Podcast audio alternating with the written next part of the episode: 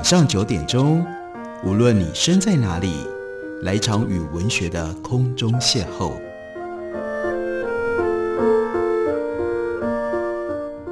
杨照谈书，邀您一同遨游文学世界，认识古今中外的经典之作。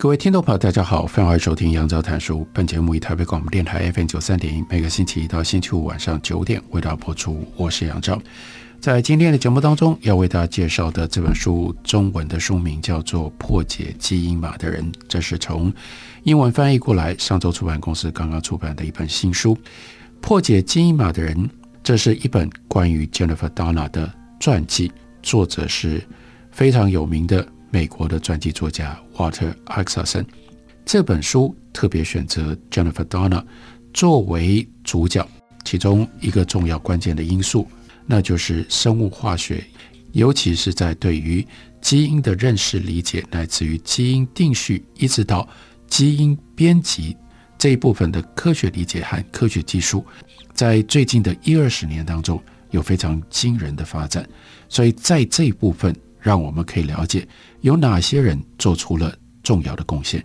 那又特别挑了 Jennifer Donna，不只是因为她在这个领域是顶尖的科学家。书里面特别提出另外两项重要的因素，使得 Jennifer Donna 特别值得我们认识。第一，她是一个女性，女性科学家其实进入到了二十一世纪，仍然相较底下是比较少见的。她为什么会变成这样的一位女性科学家？这是这本传记当中另外一个故事的主轴。还有一件事情是，Jennifer Doudna，她不是单纯在实验室里、研究室里面的科学家，她一直以来是有一个非常强烈的竞争意识，她非常的好强，所以她会一直不断的关注，在同样的这个领域当中，别人在做什么，别人做到了哪里。那她要能够这样关注。还有另外一个重要的标准，在他的心里面，那就是要如何运用这些科学上面的实验跟发现。所以，对于这种科学商业化跟商业领域之间的各种不同的互动，还有各种不同的合作，如何开始，乃至于如何散伙，Jennifer Dana 他有非常丰富的经验。所以，这些内容就使得这本传记格外的丰富，也格外的好看。刚刚讲到了一位女性生物化学家，她是如何长成的？我们就来看一下这本书的第四章。Jennifer Doudna 很重要的，对她影响很大的人是 James Watson。这 James Watson 他就是 DNA 双螺旋结构的其中的一位共同发现者。他跟 Crick 两个人共同完成了这一项重大的突破。不过 James Watson 他另外是一本。既是畅销书，又是经典科学著作《Double Helix》的作者 Jennifer Doudna，他就是在小学六年级的时候，从父亲那里得到了 James Watson 的这本书，这对他来讲是一个重要的启发。而到后来，他长大了之后，他遇到了 James Watson，还会不定期的跟他一起做研究，当然也就接触到了 James Watson 个性上的。各种不同复杂的面向。如果读过《Double Helix》这本书，我们不可能不对 James Watson 是一个什么样的人，他有多复杂，留下深刻的印象。在一些方面，James Watson 像一个知识领域当中的 Godfather，他是个教父。至少在他开始说出一些像是原力的黑暗面所跑出来东西之前是如此。就像在星际大战当中的那句了不起的话：“原力的黑暗面使得到许多被某些人认定为非自然力量通道。”好了，如果到这个领域，或者是到这样的地步，那就不是科学了。不过，在 Doudna 六年级，他第一次阅读到 James Watson 的著作的时候，他的反应比后来的要单纯多了，因为这本书的激发，他理解到剥开。一层一层自然的美丽，然后去发掘套用他自己的话，最根本与最核心的那一层，一切的事物是如何运作，又是为什么如此运作的原因，最可能能够做到的事情。生命是由分子构成的，而这些分子的化学成分跟结构，就决定了他们的行为。除此之外，因为《Double Helix》这本书的激发，让 Donna 他觉得科学也可以很有趣。他以前读过的所有科学著作都是没有任何感情的人，穿着实验室的白袍，戴着实验室的眼镜，都是这种照片、图片。可是《Double Helix》当然不一样。再说一次，提醒大家，建议大家去找 James Watson 这本非常好看的科学书来看一下。这本书刻画出一幅更生动的景象。Donna 说：“这本书让我领悟到，科学可以让人非常的激动，也可以像是踏上了一条很棒的神秘的小径。一路上从这里捡一点线索，从那里得到一点提示，再把一块一块的拼图拼在一起，或者是像侦探在探案一样，找到这么些不知道有没有用的线索，经过了各种不同的推理，最后看看。”能不能得到那样的一个答案？James Watson，还有他跟 Crick，以及他们跟 Rosalind Franklin 之间的这个故事，讲的就是竞合关系，是一个让数据跟理论共舞的故事，也是一个与对手实验室竞争的故事。所有的这些感触，都和还是一个孩子的 Jennifer 产生了共鸣，而这些感触也会持续在他未来的生涯当中。一直不断的回荡，一直不断的发生作用。在他念高中的时候，Jennifer 有机会去做跟 DNA 有关的标准生物实验。实验的内容包括分离鲑鱼的精子细胞，然后呢，用一根玻璃棒搅拌细胞内黏糊糊的成分。他的启发来自于一位精力充沛的化学老师，还有一位从生物化学的角度。提供细胞之所以产生癌变原因的女士，她说：“我听她的演讲，又是另外一位女性科学家，更坚定了我对于女人可以当科学家的体认。有一条线就串起了 Jennifer，她童年时候对于岩岩洞穴当中无眼蜘蛛，难道是因为在黑暗当中生存，所以到后来眼睛退化，不需要眼睛，所以是无眼的蜘蛛。”另外，她小时候最着迷的是，一碰就会合起来的含羞草。再下来，为什么人类会有癌症？这个人类的细胞为什么产生癌变？所有的这些好奇，都跟双螺旋的侦探故事有关，所以就可以都贯穿起来。所以他这个时候决定大学要念化学。不过，就像当时许多女性科学家一样，她也遇到了阻力。学校高中要升大学。会有这种指导顾问，那他在学校里的指导顾问是一个抱持传统态度、年纪比较长的，而且更麻烦的。他的背景是一个日益美籍的男性。当 Jennifer 跟这个指导顾问解释自己念大学的目标的时候，这个人就开始说：“不行，不行，不行。” Donna 不再解释，是看着他，看他怎么说。他说：“女孩不搞科学的。”他这样坚持，这位顾问甚至试图阻止他参加大学委员会的化学考试。他就问 Jennifer 说：“你真的知道那是什么吗？那考试在考什么？”Donna 的回忆，他的那些话让我很难过，但却坚定了我的决心。没错，我一定可以做得到。他记得他这样告诉自己，他就说，在心里面说：“我会证明给你看，如果我想走科学的这条路。”我就会做得到。他就申请了化学跟生物课程都非常好的加州的一个叫做 Pomona College，并且得到了入学许可。在一九八一年的秋天注册入学。大学生活一开始并不开心。他在高中的时候，他曾经跳级，所以上大学的时候才十七岁。他说：“我突然变成了一个非常大的池塘里的一条小鱼。我也怀疑自己在这里。”是否真的可以学得很好？那又离家想家，又在学校觉得格格不入。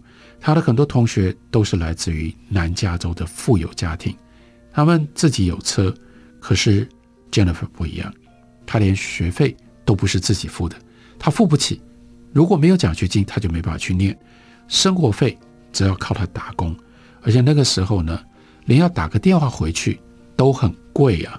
他说：“我的父母钱不多，他们让我打电话回去就打 collect call，也就是对方付费，父母来付钱，但还是要付钱呢，还是很贵啊。所以一个月只能够打一次。”之前下定决心要主修化学的 Jennifer，这时候开始质疑自己是不是应付得过来。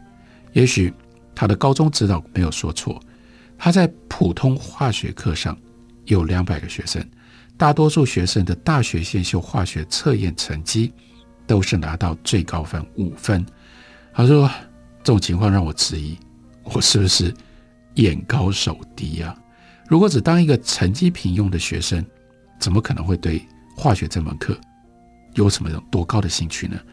他说：“我当时想，如果没有机会成为人上人，我就不要，我就放弃，我就不学化学了。”他这个时候有了不同的念头，想说：“来吧，来学语言吧。”他说：“我去找我的法语老师，他问我主修什么，他说我主修化学，但是这个法语老师却鼓励他坚持下去。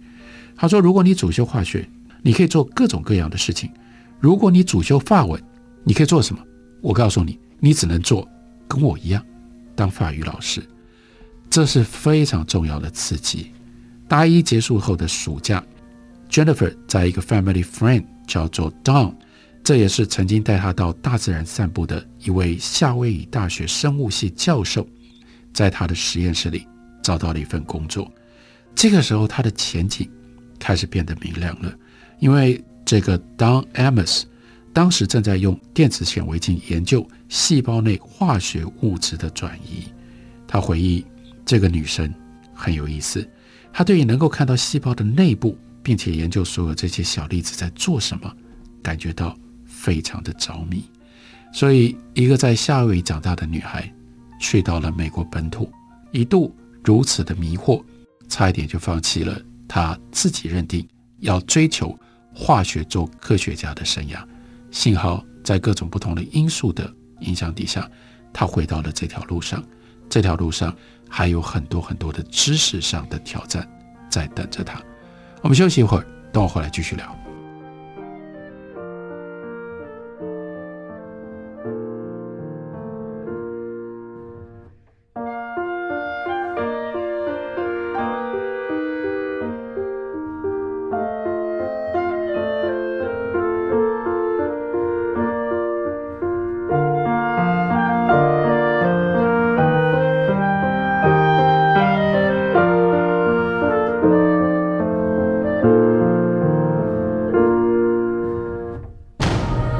间是一座山，是一条急奔大海的河。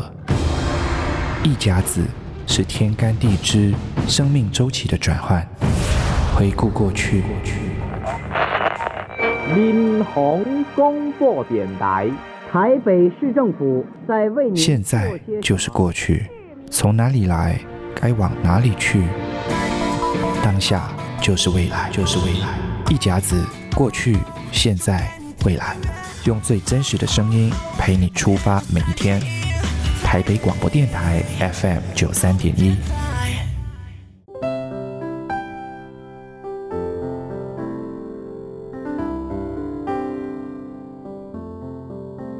听见台北的声音，拥有颗热情的心，有爱与梦想的电台，台北广播 FM 九三点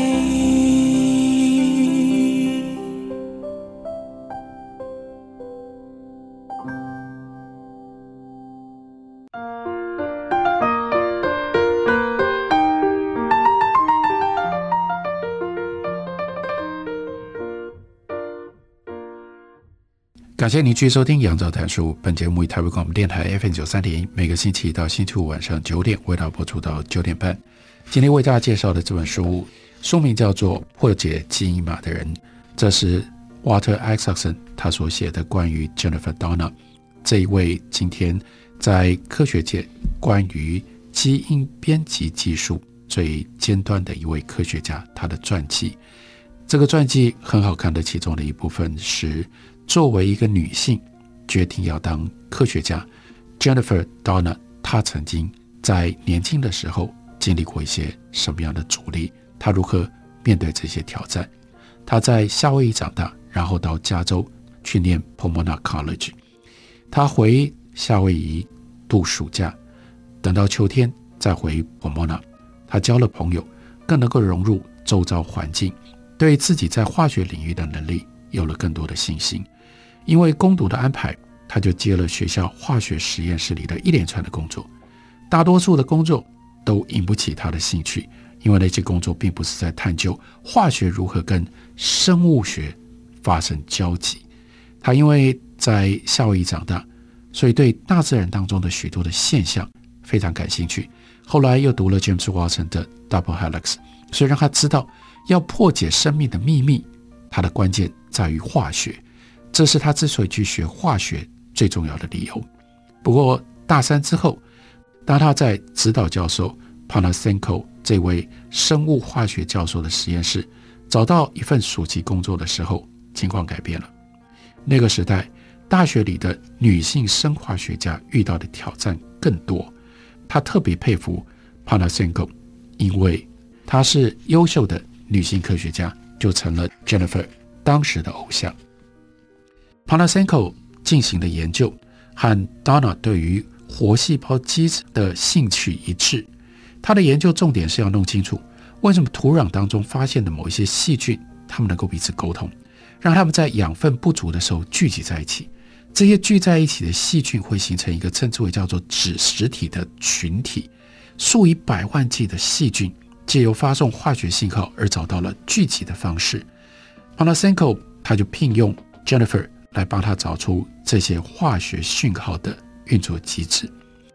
他都记得 Panasenko 告诉他说：“我要警告你，实验室里的技术员培养这些细菌，培养了六个月，但还是找不到这些细菌是怎么做到的。”达娜就开始试着用大烤盘，而不是用一般的培养皿来培养细菌。他说：“他有一天晚上，他把自己的细菌烤盘放进到恒温箱里，然后第二天上班，当我撕开缺乏养分的烤盘锡箔纸的时候，眼中所看到的美丽结构让我简直目瞪口呆。那些细菌看起来像一颗颗的小足球。另外一个技术员没有做到的事情，他做成功了。他说：‘那真是令人难以置信的一刻。’那一次的成功也让我觉得我可以。”我可以走科学的这条路。这些实验提出了有绝对分量的结果，让 Panasenko 在 Journal of Bacteriology 细菌学学报上发表了研究报告，并且在报告当中感谢他的四位实验室助理之一的 Jennifer Donner。这是 Jennifer Donner 她的名字第一次出现在科学期刊当中。那时候他还是个大学生。接着他要选择研究所。一开始的时候，他没有考虑哈佛大学，是父亲一直不断地催促他去申请。他为什么不要？这就是他的自尊心。他会跟爸爸说：“算了算了，我不可能的，我永远进不了哈佛的。”爸爸对他的这种说法的回应是：“你不申请，你当然就进不去。”结果他不但申请进入到了哈佛，还在哈佛大学得到了一笔非常慷慨的奖助学金。那一年的夏天，他先用部分的时间去欧洲旅行，旅费是来自于他在大学时代攻读存下来的钱。到一九八五年的七月，旅游结束之后，他就直接去美国麻州的哈佛大学，要在开学之前展开工作。哈佛和其他大学一样，每个学期都需要化学专业的研究生在各个教授的实验室里工作。这种轮换的用意是让学生有机会学习不同的技术，然后选择一个实验室进行自己的论文研究。当然，他就打了电话给研究所课程的主任 Roberto Cotter，是不是可以从他的实验室开始自己的 rotation，自己的轮换计划？Cotter 是一位年轻的西班牙裔的细菌专家。我们看他的 first name 叫做 Roberto，就知道了，他不是美国人。他大大的笑容，优雅的拨法动作，戴着无框眼镜，另外有一种朝气蓬勃的说法风。他的实验室 international，有很多来自于西班牙，还有因为西语系的关系，所以又有来自于拉丁美洲的研究人员。而他们的年轻跟积极的政治活动力，都让 Jennifer Doudna 大开眼界。也就是他们不只是科学家，他们对于周遭的社会，尤其是拉丁美洲，他们对于他们自己的政治的局势、国内的各种不同的政治权力的上上下下，他们会非常的关切。因而 Jennifer 他就回忆，媒体所呈现出来年长白种男性科学家的形象。对我有非常深远的影响，所以我以为我自己在哈佛要打交道的科学家都会长那个样子。但是我在 Coulter 的实验室里的经验不是那么一回事。他之后的事业发展，从基因编辑工程这个 CRISPR 这个技术，到研究新冠病毒，都会反映出现代科学的这种国际化的特质。Coulter 指派给 Donna 的计划是研究细菌如何制造出。对其他细菌有毒的分子，那 Jennifer 专门负责仿制细菌基因，就是做出一个一模一样的基因 DNA 的副本，并且检测这些基因的功能。他就想出了一个设定程序的新的方法，但老师 Coulter 跟他说行不通。但这就是 Jennifer 能够当科学家的一个重要的特性，他很固执，所以他就挺身。替自己的想法辩护，我就是用我的方法做，而且得到了仿制的基因。这个 Coulter 被学生用这种方式顶了，有点意外，但最后还是让步，支持他的做法。这件事情就让 Jennifer 在克服始终潜伏于心中的不安全感上，能够向前跨了一步。到了最后，他是在 Rostock 的实验室里进行他的论文研究。Rostock 是才华洋溢的哈佛的生物学家，他当时在研究什么？在研究酵母菌的 DNA。他是加拿大裔美国籍，他祖先我们从他的姓可以看得出来，Rostock 祖先是波兰人。他当时是哈佛大学分身系最年轻的天才之一，他要管理他自己的这一间实验室。不过呢，Rostock 还还担负着实验科学家的工作，所以 Donna 有机会干什么？因为他很年轻，他还自己在做实验。很多老师到后来根本不做实验了，都是交给研究生、交给助教去做。但是 Rostock 他还在自己做实验，同时他会自己设计实验、自己思考。然后呢，还有他有他特别的冒险的方式。Jennifer 理解到 Rostock 材质的重要层面，是他令人意想不到的方式去连接各种不同领域的能力。到那他经手的实验，让他窥见基础科学变身成为实用科学的方法，这对于他后来的生涯的发展也非常的重要。他从来都没有把自己限定成为就是基础科学的研究者。关于从基础科学联络到实用科学。这他在小的时候读 James Watson 的书《Double Helix》，到后来他在哈佛大学当研究生，他看到像 Rostock 这样的研究者，就对他产生了很大的影响。在取用 DNA 片段以及把 DNA 取出的片段进行基因重组的时候，为什么研究酵母菌的细胞？因为酵母菌的细胞比较容易做，这一方面它的效率都很高。所以 Jennifer Doudna，他就利用工程手法，做出了对于后来一直到今天我们在讲基因编辑都非常非常重要的其中的一个环节，那就是尾端序列跟酵母菌序列完全相同的 DNA 骨件，能够用这样一种工程的手法把它给创造出来。所以只要再用一点点的电极，那这个时候。Jennifer，她就可以在酵母菌的细胞壁上打出一个非常细小的通道，让它所制造的 DNA 能够自动的扭动进到里面去，所以是在酵母菌的细胞上面去进行基因改造。这个基因改造两个程序，他在当研究生的时候都得到了突破。